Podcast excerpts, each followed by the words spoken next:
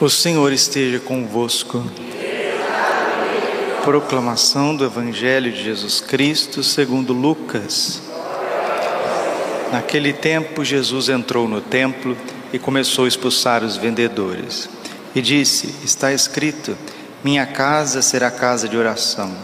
No entanto, vós fizestes dela um antro de ladrões.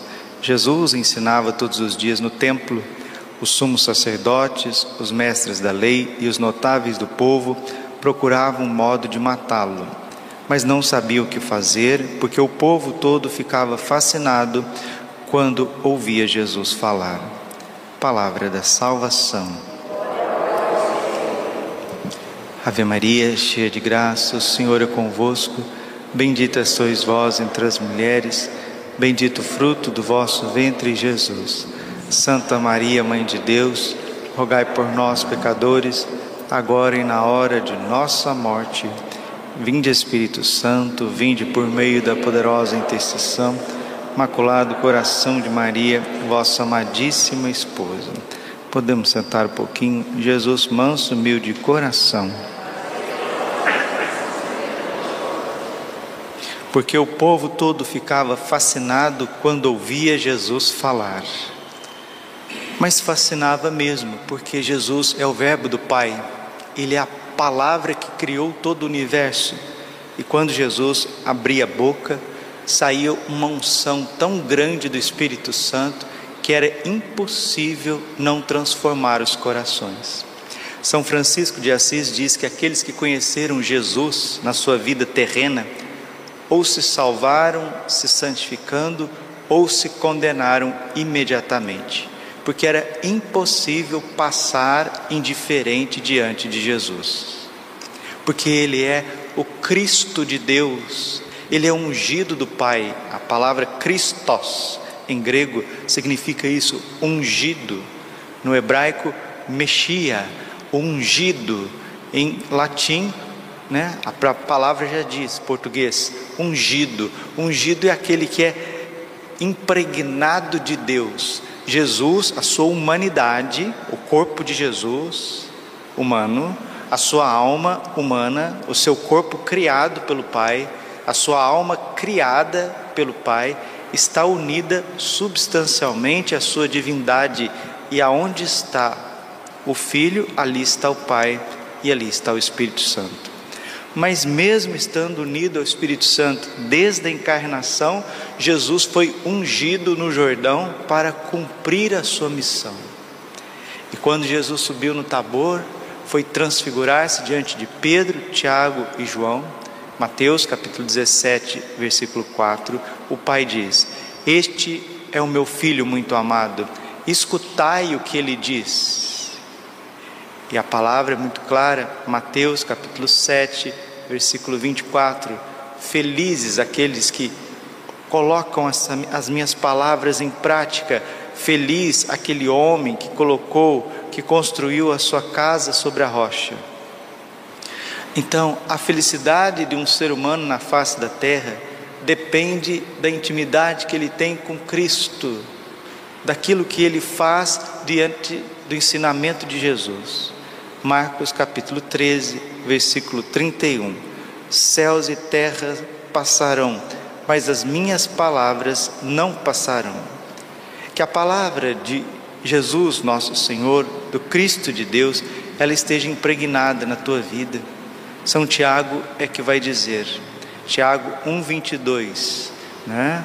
Sede praticantes da palavra, não apenas ouvintes, porque isso significa enganar a vocês mesmos.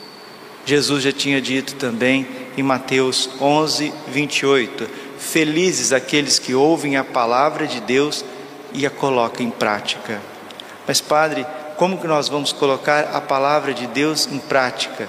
Nós colocaremos a palavra de Deus em prática à medida que formos cheios do Espírito Santo. Nós temos uma visão muito errônea de Deus a ideia que você tem de Deus não é real. O que é isso, Padre? Eu tenho ideia que Jesus é manso, ele é humilde, ele é misericordioso, que Jesus ele é infinitamente sábio, que Jesus é o mais belo do filho dos homens, a ideia que eu tenho de Deus não vale nada.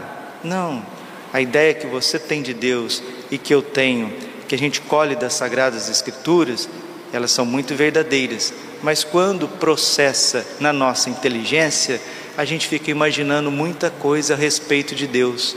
E tudo que você imagina de Deus é muito mais. Se você que imagina que Deus é misericordioso, Ele é infinitamente mais misericordioso do que você pensa. Se você imagina que Jesus, Deus Pai, Filho e Espírito Santo, Ele é onipotente, Ele é infinitamente mais onipotente que a tua inteligência alcança. Ele é muito mais sábio do que você pensa. Ele é muito mais santo do que qualquer um de nós imaginamos. A nossa ideia de Deus, por mais que elas partem da Sagrada Escritura, por mais que elas partem da Santa Igreja Católica, do catecismo, da tradição dos santos, por mais que você é ortodoxo e católico, Deus é muito mais do que está na Bíblia. Deus é muito mais que a, a linguagem humana pode expressar e que a inteligência humana pode compreender. Deus é infinitamente mais. Então, toda a felicidade de um ser humano nesta terra é estar em sintonia com o amor de Deus. Padre, mas a gente quer corresponder ao amor de Deus e a gente vê tantas fraquezas dentro de nós e ao redor de nós. Mateus 11, 28. Vinde a mim, todos vós que estáis carregados, sobrecarregados dos vossos fardos, e eu vos aliviarei. Padre, como que a gente vai até Jesus? A gente vai até Jesus, principalmente quando a gente vai à Santa Missa. A Santa Missa, ela tem um valor infinito. E quando nós participamos do santo sacrifício do altar, os nossos fardos são retirados e Jesus coloca sobre os nossos ombros a sua força, a sua graça, a sua unção. Felizes daqueles que sabem ir à Santa Missa todos os dias, sabem colocar no pé de Jesus, no pé do altar, nos pés do Senhor, os seus fardos, as suas lutas, os seus medos, as suas derrotas, as suas quedas nós não podemos desistir de buscar a Deus. Os santos não desistiram. Hoje a igreja celebra a memória de três santos latino-americanos. São três sacerdotes jesuítas que no século XVI foram martirizados na região de Assunção, no Paraguai, por conta da evangelização dos povos indígenas. Né? São Roque Gonzales, Santo Afonso Rodrigues e São João del Castilho. São três sacerdotes muito zelosos que estavam catequizando e dando também dignidade aos indígenas que eram explorados pelos colonos espanhóis. E os colonos espanhóis instigando os índios, os índios beligerantes, os índios maus, as tribos arririas ao evangelho, fez com que pegasse cada um deles em emboscada e eles tiveram uma morte muito cruenta, muito dolorosa. Mas este sangue, ele foi honrado por Deus, porque o Papa São João Paulo II, em 1988, por ocasião de uma visita ao Paraguai, canonizou esses três sacerdotes mártires jesuítas. Que os santos mártires intercedam por nós aqui na terra Quantos mártires jesuítas, quantos mártires franciscanos, quantos mártires missionários no Oriente, na África, nas Américas, quanto sangue derramado para que a gente pudesse estar celebrando esta Eucaristia aqui hoje. Então, que nessa semana que está terminando, hoje é sexta-feira, hoje é um dia da gente fazer jejum, fazer penitência, abster de carnes, de doces, voltar mais o coração para a paixão de nosso Senhor Jesus Cristo, meditar as páginas do Evangelho, buscar se esconder nas chagas de Jesus, buscar refúgio no coração eucarístico de Jesus, buscar a adoração ao Santíssimo Sacramento. Se nós adorássemos o Santíssimo Sacramento, seria tudo mais fácil, seria tudo mais luminoso, seria tudo mais ungido. As pessoas adoram muito pouco Jesus. Jesus fica abandonado nos sacrários. Jesus não é exposto para adoração nas igrejas. As igrejas, infelizmente, muitos lugares têm se tornado empresas.